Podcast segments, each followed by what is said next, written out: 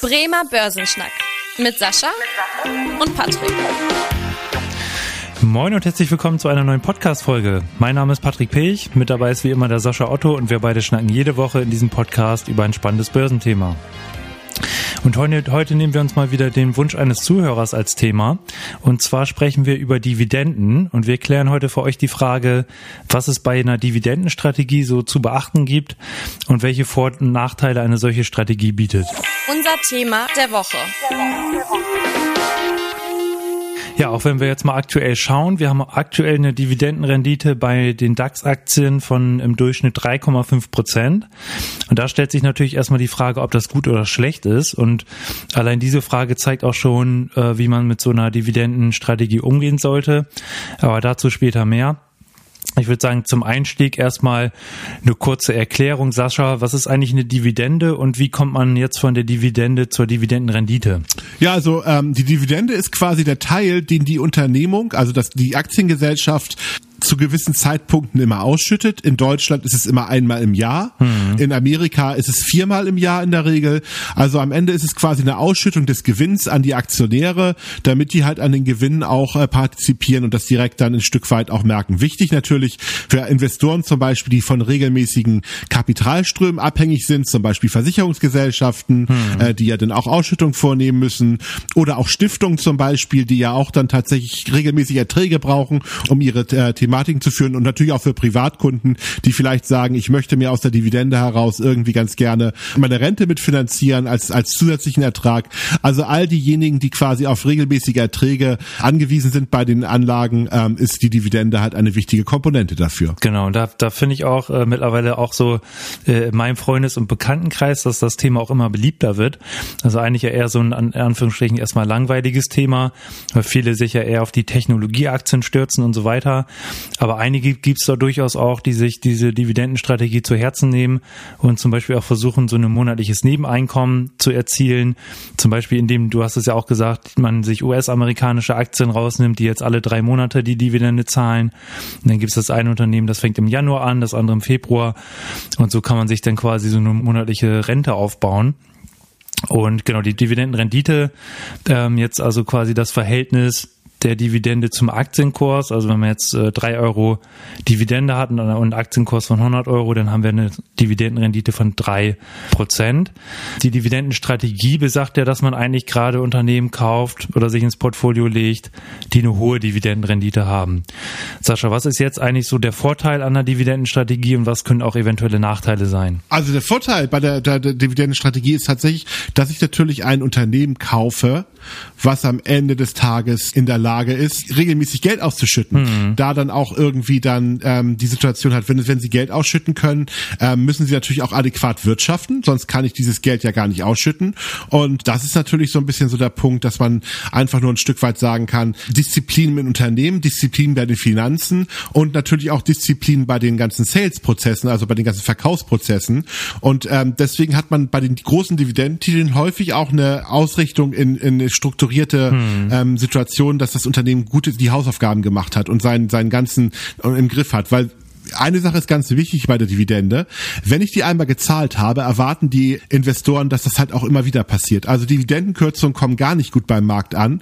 Und deswegen ähm, muss ich eine gute gute Struktur haben und äh, ich sag mal meine Hausaufgaben gemacht haben, bevor ich anfange in diese Dividendenzahlung zu gehen. Mhm. Oder Alternative B, das machen Unternehmen auch ganz gerne mal. Stimmt ich sag gleich, das ist eine einmalige Aktion. Ich, äh, ich habe einen Teilbereich verkauft, das hat Nokia damals gemacht, als sie ihre Handysparte verkauft haben, sie eine sehr große Dividende ausgeschüttet.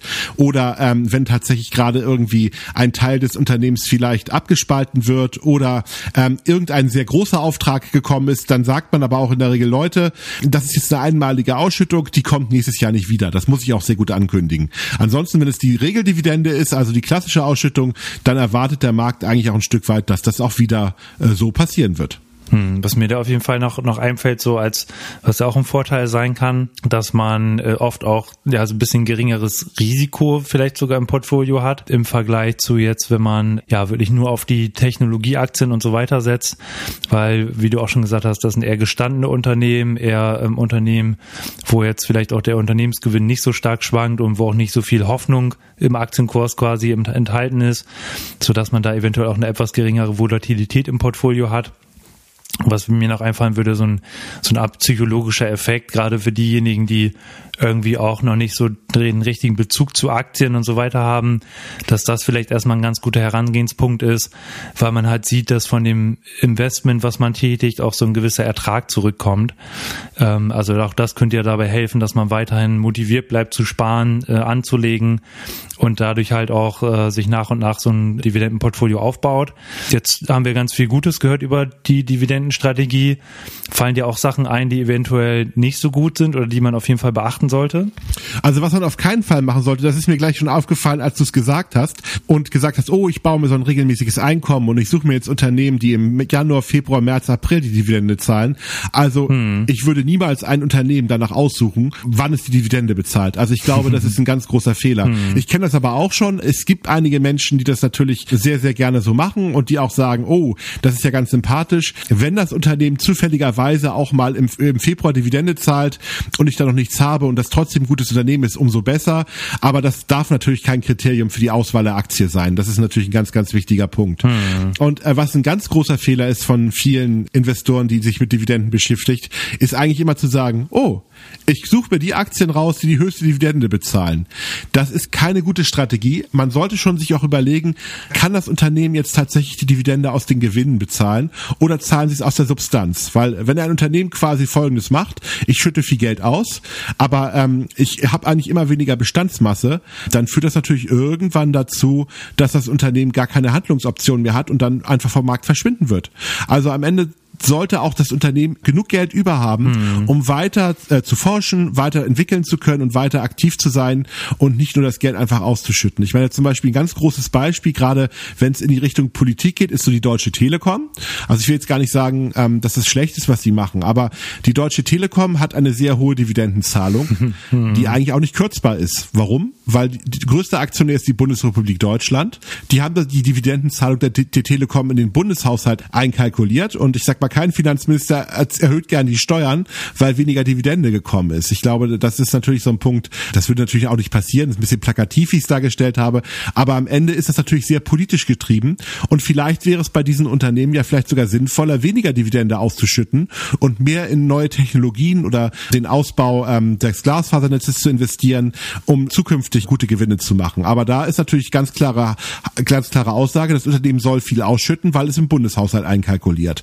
Und da da muss man einfach nur sagen, ist es nicht immer die beste Aussage, die höchste Dividende ist das Beste. Man sollte auch immer gucken, dass das natürlich auch nachhaltig erziehbar ist, was das Unternehmen macht, mhm. also nicht aus der Substanz gezahlt wird und dass trotzdem immer noch genug Geld im Unternehmen verbleibt, um wichtige weitere Investitionen vorzumachen soll. Sonst ist genau das gleiche wie bei der Immobilie. Wenn ich da nicht investiere und den Bestand nicht erhalte, dann verfällt die Immobilie irgendwann. Also ich muss ja auch immer ein bisschen Geld aus der Miete äh, zur Seite legen, um das äh, instand zu setzen, das Objekt. Mhm. Und genauso ist es auch beim Unternehmen. Das Unternehmen sollte auch immer genug Geld haben, um zu forschen, Marketing äh, nach vorne zu treiben. Das ist auch ein ganz, ganz wichtiger Punkt. Und ich finde auch an dem Beispiel, was du gerade genannt hast, sieht man auch sehr schön, dass man eben nicht nur die Dividendenrendite als Kennzahl nehmen sollte, sondern das immer in Verbindung auch mit ein paar anderen Sachen, die man sich anguckt. Eben beispielsweise die Ausschüttungsquote. Wenn man jetzt sieht, dass ein Unternehmen 90, 95 Prozent des Gewinns ausschüttet, dann ist da ja immer so ein kleines Fragezeichen auch mit versehen, wie nachhaltig quasi das Unternehmen auch diese Dividende zahlen kann.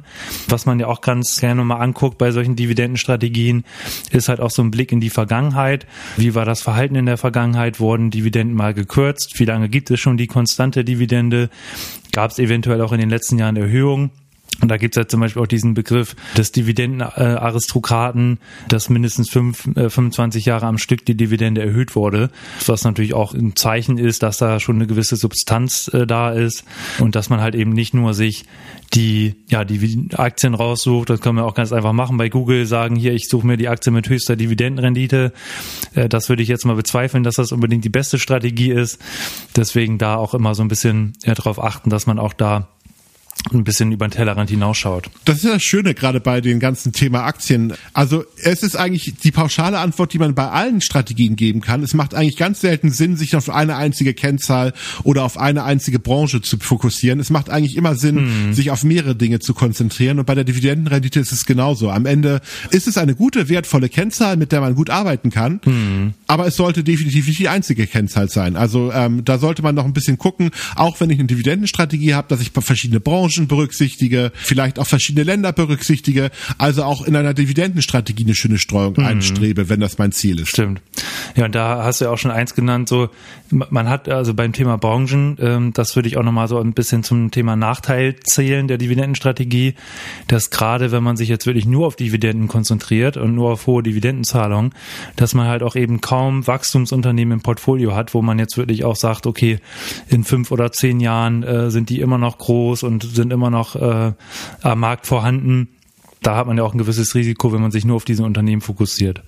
Aber jetzt vielleicht auch nochmal der Blick, wenn man jetzt sagt, okay, ich interessiere mich für Dividenden, dann stellt sich auch die Frage, Sascha, in welcher Branche kann man sich denn mal umschauen, in welchen Branchen werden typischerweise recht hohe Dividenden gezahlt? Ja, das sind natürlich ganz häufig natürlich Unternehmen, die ein sehr kontinuierliches ähm, Geschäftsmodell haben. Also ein Beispiel, die Versicherungsbranche ist sicherlich eine der großen Dividendenzahler, also eine Münchner Rück oder Allianz zum Beispiel sind so im deutschen Markt ganz, ganz groß dabei. Mhm. Ansonsten natürlich Öl- und Gasunternehmen, mhm. also klar, Rohstoffunternehmen, all das, was natürlich dann ähm, immer gebraucht wird, haben natürlich auch noch eine Sonderkonjunktur momentan. Dadurch, dass die Kurse Kurse so stark gestiegen sind, sind die Dividendenrenditen jetzt ein bisschen zurückgegangen, aber insgesamt zahlen die immer noch relativ viel. Ähm, und dann wäre natürlich nochmal das Thema zum Beispiel Immobilienunternehmen. Ähm, die zahlen in der Regel auch immer relativ hohe Dividenden. Genau, und äh, im Gegenteil dann die Branchen, die eben eine geringere Dividendenrendite haben, sind dann halt typischerweise so die Technologiekonzerne. Das sieht man ja auch bei, gerade bei den großen US-Konzernen, Amazon, Meta und Co., dass die halt keine Dividenden, äh, keine Dividenden zahlen oder nur ganz geringe. Oder auch sowas wie Biotechnologie, Gaming-Aktien. Also Gaming zählt ja sogar so ein bisschen eher in Richtung Technologie, Software. Also all die Konzerne, die äh, wirklich ihren Fokus eher auf Wachstum legen, da kann man wirklich sagen, da ist an Dividende nicht so viel zu holen. Genau, dann würde ich sagen, haben wir doch einen guten Abriss gegeben zum Thema Dividenden. Oder Sascha, hast du noch Ergänzungen, eine spannende Story zu dem Thema? Äh, und was wir sonst natürlich noch haben, unsere Zahl der Woche. Fällt dir eine Zahl der Woche sonst ein? Ja, also 34,3 Milliarden. Das ist die Zahl, was die DAX-Konzerne 2021 an Dividenden gezahlt haben. Hm. Also deswegen auf jeden Fall ein Dividendenrekord. Und wenn man sich das mal auf der Zunge zergehen lässt, dann kann man natürlich sagen, okay, ist vielleicht nicht die schlechteste Einnahmequelle, wenn ich mein Geld anlege, auch ein bisschen auf Dividenden zu schauen. Das stimmt, genau, auf jeden Fall. Ja, da sieht man ja auch immer so eine Entwicklung, dass die Dividenden, ähnlich wie der Aktienmarkt, so im Trend auch immer weiter steigen und dass da auch ein gewisser Inflationsschutz bei den Dividendenzahlungen vorhanden ist. Ja, ist auf jeden Fall ein spannendes Thema, aber wie wir gehört haben, äh, nicht die einzige Strategie, die man anwenden kann und anwenden sollte. Und genau aus dem Grund gibt es ja auch hier den Podcast, dass wir euch mal so ein bisschen zeigen, was für Strategien es gibt, worauf man an der Börse so schauen kann. Und dann würde ich auch sagen, kommen wir zum Ende der heutigen Podcast-Folge. Und wie immer, wenn euch die Folge gefallen hat, freuen wir uns sehr, wenn ihr dem Podcast folgt, äh, eine Bewertung da lasst bei Spotify, bei Apple Podcasts und Themenwünsche, wie auch der heutige Wunsch, gerne eine Mail schreiben an podcast.sparkasse-bremen.de. Ja, ansonsten freue ich mich, wenn ihr in der nächsten Woche wieder einschaltet. Bis dahin, tschüss. Tschüss. Vielen Dank fürs Interesse. Das war der Bremer Börsenschnack, ein Podcast mit Sascha und Patrick. Noch ein kurzer Hinweis und an dieser Stelle liebe Grüße aus der Rechtsabteilung. Die gesprochenen Inhalte bilden die persönliche Meinung der handelnden Person, also in den meisten Fällen von Sascha und mir wieder. Sie stellen also keine Handlungsempfehlung zum Erwerb oder zur Veräußerung der genannten Wertpapiere oder anderer Finanzinstrumente der genannten Emittenten dar. Bei Fragen wende dich gerne an deinen Berater.